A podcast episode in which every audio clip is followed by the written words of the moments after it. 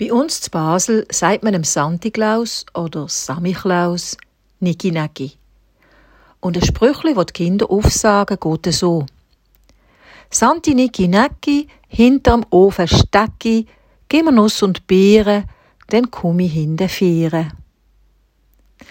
Am Oben vom Santiklaus, also am 6. Dezember, ladet meine Schwester immer die ganze Familie ein und backt den ganzen Tag gerette Männer und gerette Frauen, beziehungsweise Krittibenzen, mit Hagelzucker auf den dicken braunen Bauch und Weinbeere Augen. Für unsere Brüder sogar glutenfrei. Mit Anken und Buttermost schmausen wir die und trinken ein feines Glas Wein dazu oder Gacko für die Kinder. Neben dem kulinarischen Jahreshighlight ist mir am 6. Dezember wichtig, ans Leben vom heiligen Nikolaus zu denken, beziehungsweise an das, was man sich von ihm erzählt. Ein Haufen Fabeln und Geschichten. Und eine geht so. Der Nikolaus ist gern spazieren durch Strassen und Gassen. Da hat er plötzlich hinter einer Mauer traurige Stimmen und sogar Brüllen und Jomern gehört. Ein Vater hat zu seinen schluchzenden Mädchen gesagt, Mann, meine lieben Töchter, werdet ihr in fremde Dienst müssen gehen, zum Geld verdienen. Ich bin es so traurig. Da haben die Mädchen noch mehr von Brillen. Der Nikolaus hat hinter der Mauer alles gehört und er hat fast selber müssen brillen. Aber sofort ist in seinem Herzen eine Idee auftaucht. Er ist rasch heimgegangen und hat ein Säckchen mit Goldstück gefüllt, ist zurückgerannt und hat das Säckchen in einem unbeobachteten Moment über die Mauer geworfen. Wo der Vater, wo immer noch im Garten war, das Geschenk entdeckt hat, hat er seinen Augen nicht traut und sich unglaublich gefreut. Er hat auch eine Ahnung gehabt, von wem das Säckchen könnte sein. Von dem freundlichen und immer großzügigen jungen Mann ganz oben an der Gasse.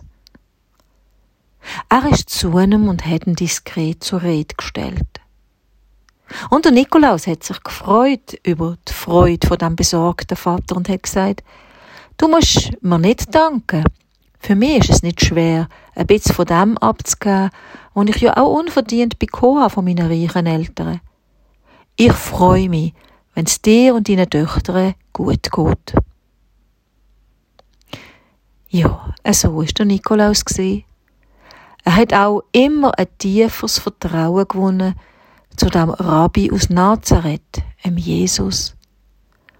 Er hat immer wieder die Geschichten von ihm gelost und es gelesen und sie haben ihn tief berührt. So will ich auch ein bisschen werden, hat er sich gesagt. Einmal nach vielen Jahren ist er in eine Stadt gekommen. Sie heißt Myra und sie liegt in der heutigen Türkei. Und er ist dort am Morgen früh in die Kirche gegangen. Unter dem Schutz von Gott hat er seinen Tag anfangen. Da kommt ihm plötzlich ein alter Mann entgegen und rief laut, das ist unser neuer Bischof.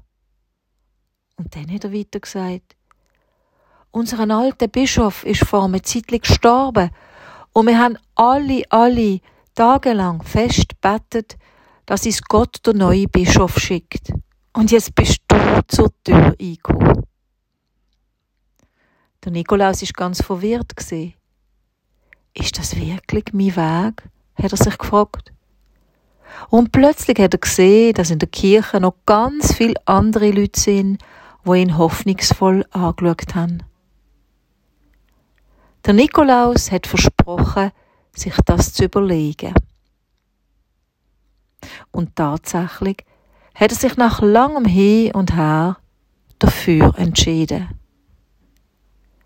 Er ist mit den Jahren ein guter Bischof von Myra geworden und die Menschen haben ihn gern gehabt.